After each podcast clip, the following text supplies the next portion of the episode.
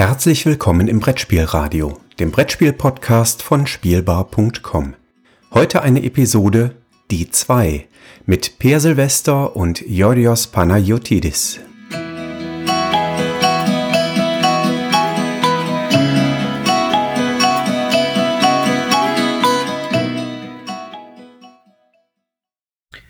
Herzlich willkommen zu dem neuen Podcast-Format von Spielbar.com, die zwei äh, mit Per Silvester und mir, Georgios Panagiotidis. Hallo Per. Hallo. Ähm, da das hier die erste Folge ist und wir mit Sicherheit keine vorherige Folge aufgenommen haben, äh, oder um das irgendwie die ganzen technischen Probleme irgendwie unter einen Hut zu bekommen, eine kurze Zusammenfassung dieses Konzepts. Äh, Per und ich haben per magischem Zufall, auf den wir keinen Einfluss hatten, wirklich nicht, äh, ein Spiel aus unserer Sammlung gewählt, die mehr als 20 Spiele beinhaltet. Völlig zufällig eins ausgewählt, über das wir heute Abend sprechen werden. Äh, es werden wir es kurz vorstellen, vielleicht ein, zwei Besonderheiten und dann schauen wir mal, was denn passiert, wenn wir über Spiele sprechen, über die wir normalerweise nicht sprechen. Wie klingt das, Per? Genau, das ist die Idee. Das klingt gut, das ist genau die Idee, dass man mal die Seiten der Sammlung beleuchtet, die sonst immer so ein bisschen darunter fallen vielleicht. Zumindest in unserem Hobby, wo ja immer das Neueste und Beste und Größte zählt. Insofern.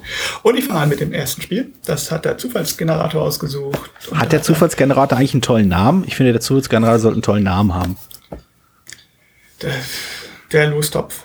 Der Lostopf. Ich, genau, kurzer Blick hinter die Kulissen. Ich will mich ja dafür stark machen. Also die, die, äh, unsere Consulting-Firma aus der Marketing-Ecke hat uns gesagt, der ursprüngliche Arbeitstitel dieses Konzepts wäre nicht catchy genug. Ich bin ja großer Freund von die zwei aus dem Lostopf. Aber uns wurde dann, äh, äh wir wurden dann über, überstimmt oder ich wurde überstimmt und es das heißt jetzt nur die zwei. Also falls das jemand hört und der Meinung ist, die zwei aus dem Lostopf klingt so viel besser, dann äh, bitte doch viel auf Twitter und den Slack-Kanälen und wo es alles geht, äh, laut machen. Und falls ihr nicht meiner Meinung seid, braucht ihr euch nicht melden. Das ist völlig okay. Eure, eure, ich setze eure Meinung einfach mal als voraus. okay, aber ich wollte dich unterbrechen. Peer, dein Spiel. Genau. Der Lostopf hat entschieden und ich spreche heute über Indulgence. Hm. Indulgence ist vor ein paar Jahren ich glaube, vorletztes Jahr, vor drei Jahren, bei Restoration Games erschienen und ist wie Restoration Games eigentlich immer basierend ist auf einem älteren Spiel. In diesem Fall auf ein Spiel aus den frühen 80er Jahren. Das ist, glaube ich, Dragon Masters oder Dragon Lords. Ich glaube, Dragon Masters. Äh, ist ein von Jerry D'Arcy. Und äh, ja, genau, ist eine Neuauflage mit neuer Grafik. Die Grafik damals war sehr ikonisch, besonders. Aber die durften den vom Restoration Games nicht benutzen, weil die so halt tatsächlich richtig extra geschützt war und so, so stark, dass die da nicht keine Chance hatten ranzukommen. Ui, ähm, kann, hast du einen Einblick auf diese ursprüngliche Grafik? Also was genau waren das so? Was war der Grafikstil besonders oder? Ja, ich meine, es war Fantasy-Drachengrafik, aber war wirklich sehr eigenständiger Stil. Also ich ah, okay. wüsste jetzt auch nicht, wo ich das vergleichen sollte. So ein bisschen also naiv ist wird blöde gesagt, naiv immer, also ein bisschen so wachsmalmäßig, ich weiß, mhm. kann ich schlecht beschreiben. Aber Boardgame gibt es viele Bilder davon und ich kann okay. empfehlen, mhm. reinzuwerfen. Ich kann es verstehen, dass es, weil es halt wirklich raussticht. Die neue Grafik ist sehr schön, aber normal, sag ich mal. Okay, also so, keine, Spiel, kein großer Charakterzug dieses neuen Spiels. Nee. Okay. Äh, nee, das will ich nicht sagen. Einmal die Ausstattung ist sehr gut für ein Stichspiel, es hat einen riesen tollen Ring. Das hm. Spiel selber ist ja auch sehr schick. Ähm, es ist ein klassisches Stichspiel. Ich werde da noch drauf eingehen. Ja, beziehungsweise ähm, klassisches Stichspiel in diesem Fall. Die meisten modernen Stichspiele, würde ich sagen, sind ja immer so, das ist ein normales Stichspiel und wir haben aber eine neue tolle Idee oder vielleicht auch zwei. Man, okay. man hält die Karten, man hält die Karten verkehrt rum oder man Trümpfe sind schwach oder man spielt drei Tricks, drei Stiche gleichzeitig oder es spielt kooperativ. Ah, so, das ist das völlig, völlig neuartige Idee. Habe ich ja nie von gehört. Aber, aber erzähl genau. weiter. ja. Bei Dungeons merkt man, dass es tatsächlich nur aus den 80er Jahren ist, weil das ist gar nichts davon, sondern es ist ein ganz, ganz klassisches Stichspiel mit, ähm, mit einer Farbe bedienen und äh, so und einer versucht immer einen Auftrag durchzukriegen. Mhm. Und ähm, das Besondere ist jetzt hier, anders als bei Skat, Doppelkopf oder Schafskopf oder Bridge oder so, ist dieses Auftragssystem halt sehr, sehr viel einfacher und knackiger als das Reizen bei so einem traditionellen Stichspiel. Okay. Im Prinzip läuft es so, dass der als Einspieler immer ähm, die Auswahl zwischen, glaube, drei Aufträgen. Das können sein, ähm, er bekommt für jeden Stich, den die anderen Mitspieler von einer bestimmten Farbe machen, einen Punkt. Oder er bekommt ganz viele Punkte, wenn irgendein Mitspieler den letzten Stich macht, statt, statt, der, statt derjenige, der den Auftrag ausgewählt hat. Oder ähm, wenn Leute Spiele überhaupt Stiche machen. Also es, dann geht es sozusagen darum, dass alle Stich vermeiden. Sind die, sind die, sind die Aufträge offen oder sind die geheim? Die sind offen. Er hat immer die Wahl Okay. zwischen drei und sagt, ich nehme diesen Auftrag. Und dann wissen alle, okay, er kriegt viele Punkte, wenn wir keine, er kriegt viele Punkte, wenn wir Stiche in einer, meinetwegen in Rot machen. Ja. Das heißt, wir versuchen Stiche in Rot zu vermeiden. Okay, okay. Nun, so, das ist aber, das Clevere ist jetzt aber, dass bevor das- dieses Stichspiel losgeht, kann jeder Spieler sagen, äh, er sündigt. Das heißt, er nimmt, er nimmt die, die, die Punkterolle an und dreht die Karte um. Das heißt, er bekommt dann Punkte, wenn er alle Stiche macht in Rot. Ah, Okay. Also Und die, also die das ist- Aufträge sind normalerweise so eine Einschränkung, aber du kannst sündigen und dann quasi einen höheren Schwierigkeitsgrad wählen. Genau, aber eine andere. Aha. Das heißt, wenn ich, wenn ich den Auftrag wähle und ich sage, okay, das ist eine Karte, ich habe wenig rote Karten auf der Hand. Das heißt, die anderen werden rote Karten Stiche machen. Ne? Deshalb würde ich, bin ich natürlich interessiert, dass ich diesen Auftrag wähle, weil ich bekomme für jeden Stich, den die anderen machen, einen roten Punkt. Okay. Aber wenn einer jetzt besonders viele rote Karten hat, dann wird er vielleicht sagen, dann mache ich alle meine alle roten Stiche und gewinne dann selber. Okay. Also okay. ist dann, das heißt, man muss einen Auftrag mit sehr viel Bedacht wählen. Das ist sehr clever. Rest ist nett, aber dass dieses, diese, der hat auch noch einen kleinen Vorteil, aber diese Methodik sozusagen fühlt sich sehr, sehr wie ein klassisches Stichspiel an, aber ohne diese ganz große Einstiegshürde. Ja, ja, spannend. Also, also gerade die Aufträge, hast du, hast du so ein paar Au- Aufträge, die du so als beispielhaft nennen könntest?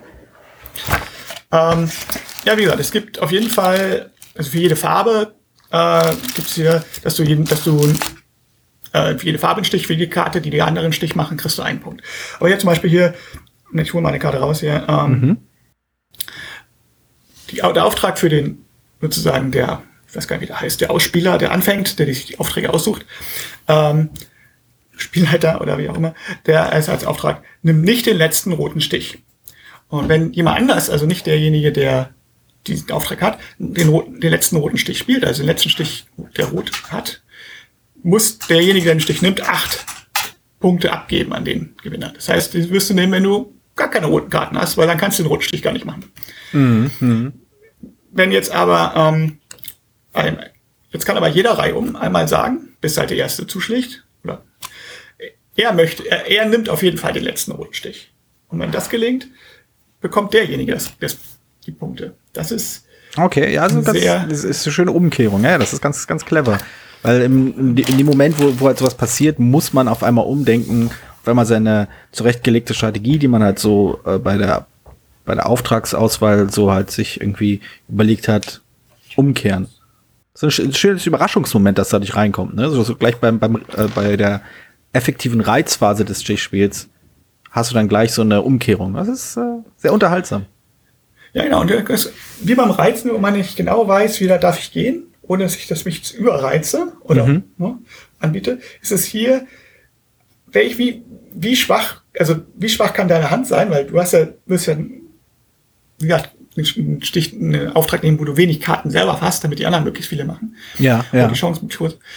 Aber wenn ich das zu sehr übertreibe, ist das Risiko halt auch groß. Ist eine- Du kannst hier riskieren, also genau wie bei Skat zum Beispiel, kannst du sagen, ich spiele jetzt statt dem sicheren mhm, lieber diesen Auftrag, wo das Risiko größer ist, aber wo ich potenziell mehr Punkte kriege, wenn es klappt.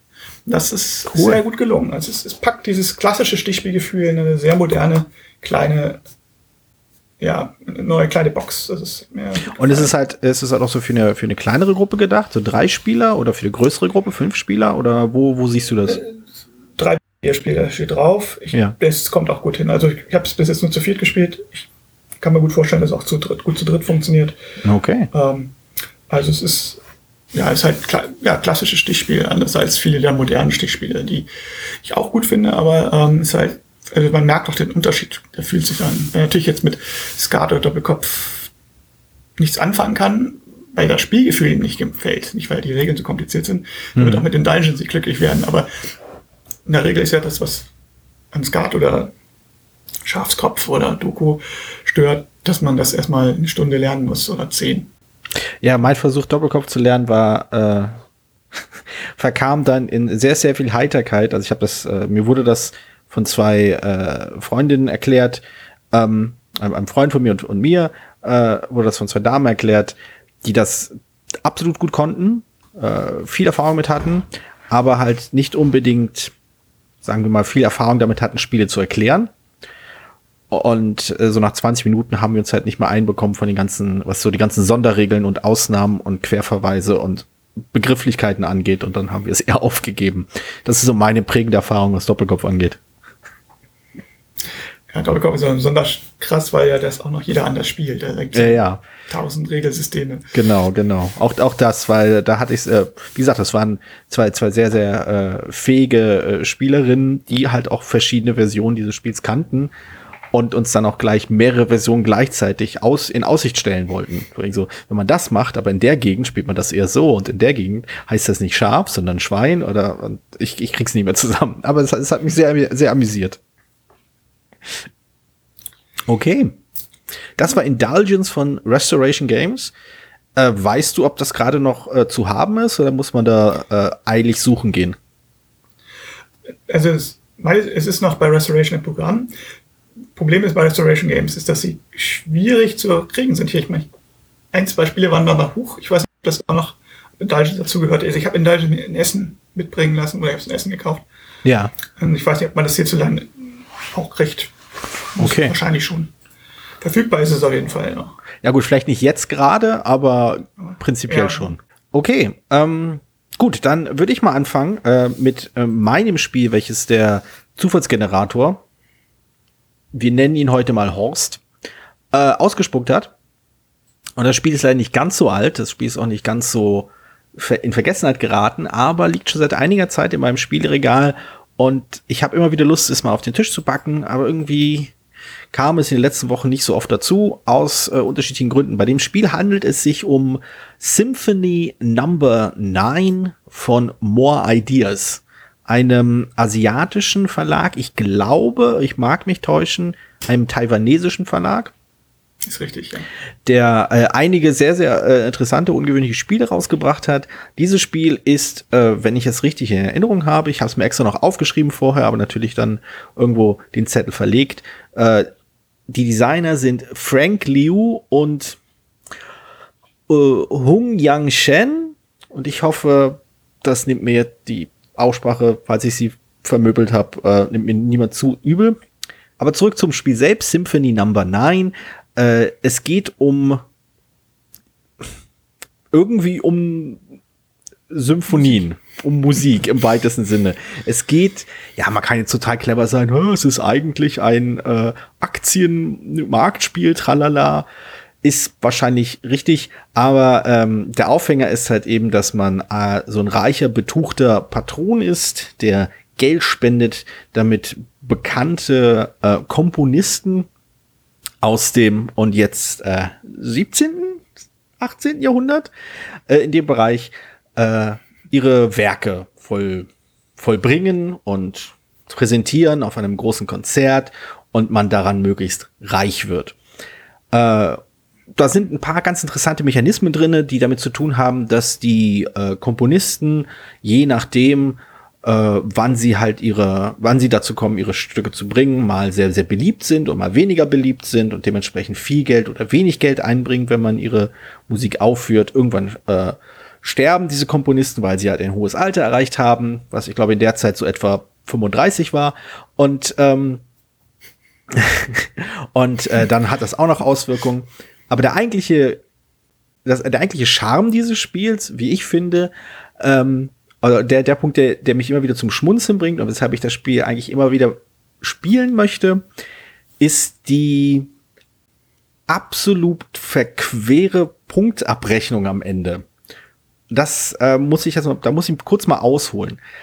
Es ist so, man hat, wie gesagt, bei diesem Spiel diese Komponisten, ich glaube, es sind fünf, nee, sechs Stück, sechs Komponisten auf einer Leiste und am Ende wird mehr oder weniger zufällig eine Punktewertung hingelegt. Das hat damit zu tun, je nachdem, äh, wem man äh, am meisten Geld gegeben hat, äh, wel welcher der Spieler quasi am meisten einen, einen, äh, einen Komponisten unterstützt hat, am meisten Geld gegeben hat, der und beigesteuert hat, damit äh, der Komponist halt seine, seine Symphonie zu, äh, zu Ende bringen kann. Der bekommt dann quasi die, die Widmung für diese Symphonie. Diese ist gewidmet dann halt mir, Georgios, weil ich so viel Geld ausgegeben habe. Äh, aber äh, wie diese Punkte gewertet werden am Ende, hängt halt davon ab, was für ein Plättchen da hinten liegt. Und diese Plättchen sind halt ziemlich verkopft. Also es ist, es ist nicht unmöglich, sie zu verstehen, aber man muss schon ganz schön knobeln, wenn man sie sich anschaut, wie das funktioniert. Und das hat in der Praxis, in meiner Gruppe zumindest, ich glaube, kompetentere Spieler haben dieses Problem nicht, aber in meiner Gruppe hat es immer dazu geführt, dass die Endabrechnung beziehungsweise das gezielte Hinspielen auf bestimmte Endabrechnungen nicht so in den Vordergrund gegangen ist, wie ich das bei vielen anderen, äh, ich nenne sie mal Eurogames kenne, wo ja sehr viel auf diese Endabrechnung ausgelegt ist. Kannst du ein Beispiel bringen für so ein, für so ein Plättchen? Oder ist das ähm, zu, kompliziert, zu, zu abstrakt?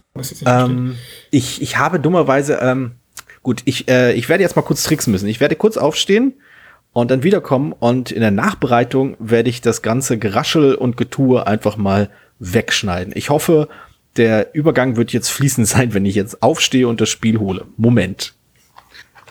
So, und da bin ich wieder. Das, das, ich, das hat ja gut geklappt mit dem Schnitt sage ich einfach mal rückführend.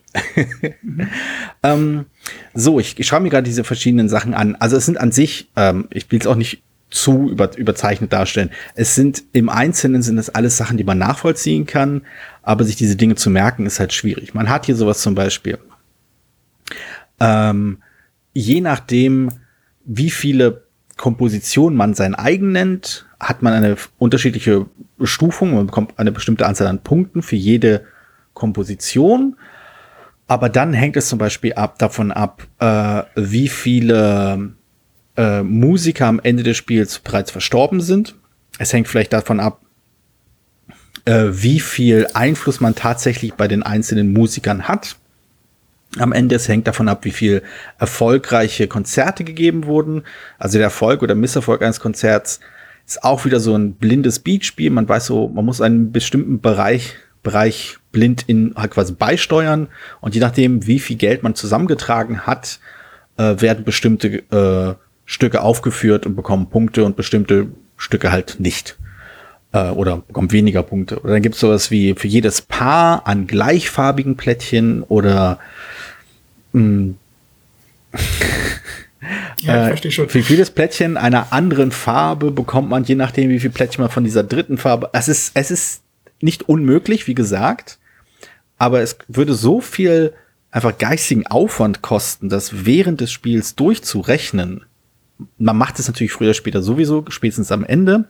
Aber ich finde, der, der Effekt, äh, den ich halt immer erlebt habe bei diesem Spiel, ist, dass sich ganz viel dann auf das Spiel während des Spiels konzentriert und die Punktabrechnung natürlich immer noch eine Rolle spielt, aber nicht ganz so präsent ist, wie ich sie aus anderen Spielen kenne. Und das finde ich wirklich reizvoll. Und das macht, das finde ich halt spannend, wie man eben als Spieler quasi seine mentalen Kapazitäten, seine Fähigkeit zu planen, taktische Entscheidungen zu fällen und strategisch zu denken, äh, gewichten muss.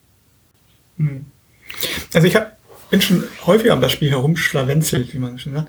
ähm, ja, ich, was ich darüber gehört habe, ist jetzt, ist es ja, ich fast ein bisschen abstrakt eigentlich. Oder ist das nur von, ist das nur so ein Eindruck, den man so kriegt, wenn man sich so ein Regelwerk-Video anguckt? Ähm, das, äh, das hängt ein bisschen davon ab, was man als abstrakt empfindet.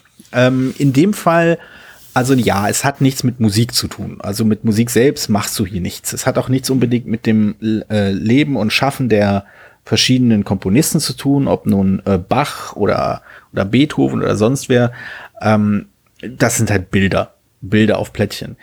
Ich glaube, dass das, was das Spiel ausmacht, ist halt wirklich dieser, dieses, dieser Wettkampf, dieser Wettstreit um Ansehen, um Einfluss. Darum, dass man halt Geld buttert, um die Person zu sein, äh, die Beethovens vierte Symphonie bekommt oder so. Oder die ähm, irgendein, irgendein brandenburgisches Konzerto von Bach bekommt. War doch der, oder? Das sind die einzigen, einzigen äh, Komponisten, die ich mit Namen kenne. ähm, das, das ist, das ist halt das, was das Spiel ausmacht. Ich wüsste jetzt aus, auf Anhieb auch nicht, wo man da, also welches Thema man da quasi suchen würde bei diesem Spiel. Ich meinte jetzt auch abstrakt gar nicht unbedingt so, nicht nur rein aufs Thema bezogen, sondern auch so, also es gibt ja Spiele, da hat man das Gefühl, dass so Mechanismen drin sind, damit Mechanismen drin sind. So. Ja, ja. Also ich, ich sag mal, ähm, oder mal vielleicht ein Beispiel bei König von Siam. Äh, es ist ja ein Mehrheitenspiel und du ja. machst, arbeitest, das ist klar, du arbeitest darum, diese Mehrheiten zu kriegen. Mhm. Ohne jetzt vielleicht das Thema im Blick zu haben. Mhm. Andere Spiele haben oft noch so mehrere Knie drin, wo du ja nicht mehr weißt, was die eigentlich jetzt noch sollen. Also weißt du, was ich meine? Und ja. das meine ich in diesem Fall mit, Abstrakt, mit Abstraktion, dass nicht nur das Thema nicht durchkommt, sondern auch, dass eigentlich die, das Klarheit von dem, was man macht, auch so abstrahiert ist auf einer dritten Potenz, so fünfdimensionale Schach. So.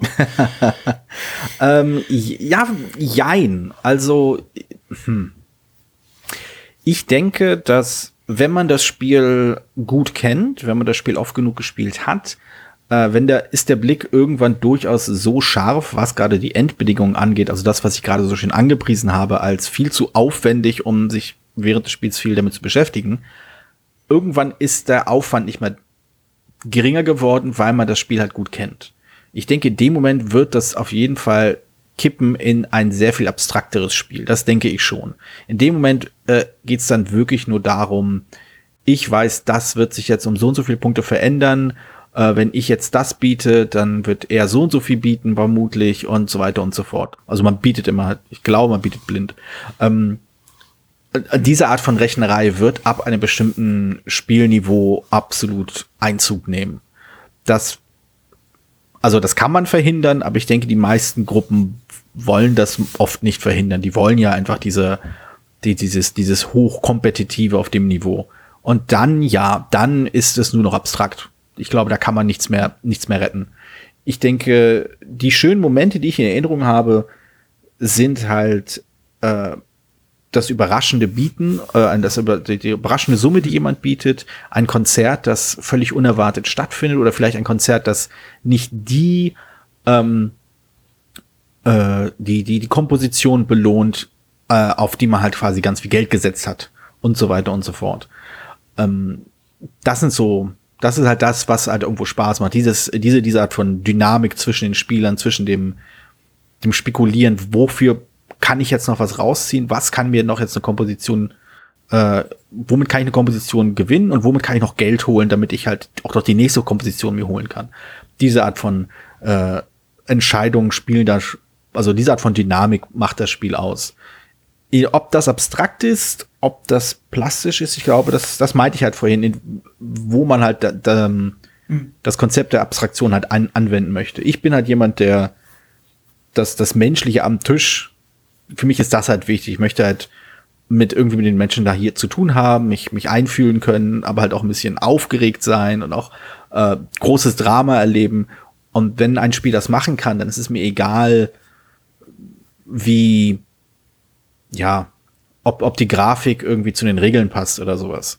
Mhm, das, das ist das, was ich reizvoll finde. Aber ich, ich kann auch gern verstehen, dass man bei dem Spiel eben dadurch, dass es halt eben äh, da es da viel so viel halt äh, Spekulation und Wertveränderung und sowas ist, ähm, also was wird am Ende wie viel wert sein und so, ähm, halt schon ins Abstrakte rutschen kann, ohne Frage, ja. Okay, danke. Ja. Ja, das waren jetzt zwei sein. Spiele aus dem Lostopf, auf den ich ja immer noch bestehe. genau, unser Lostopf, die zwei. Heute mit Indulgence und Symphony Number 9, genau. Indulgence. Ach, Symphony Number 9. Indulgence von Restoration Games und Symphony Number no. 9 von More Ideas. Äh, beide haben eine Internetpräsenz. Äh, ich glaube, beide Spiele kann man vermutlich, wenn man jetzt irgendwie begeistert ist, irgendwo im Internet aufgabeln. Ich glaube, beide haben keinen Solo-Modus. Weshalb ich denke, dass wenn man halt keine Großfamilie hat, mit der man das spielen kann, das erstmal auf die Wunschliste kann und nicht irgendwie sofort gekauft werden muss. Ja. Okay, Alles klar. dann äh, danke ich dir. Danke dir. Bis zum nächsten Mal. Bis dann. Ciao. Tschüss.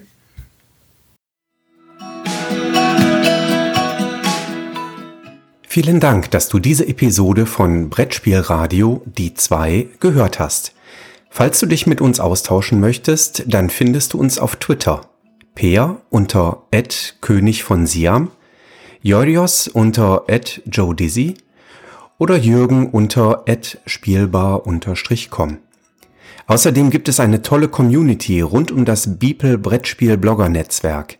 Hier nutzen wir Slack, eine kleine App für den Austausch mit Hörern, Lesern und Zuschauern. Natürlich kannst du uns auch gerne Sprach- oder Textnachrichten zukommen lassen.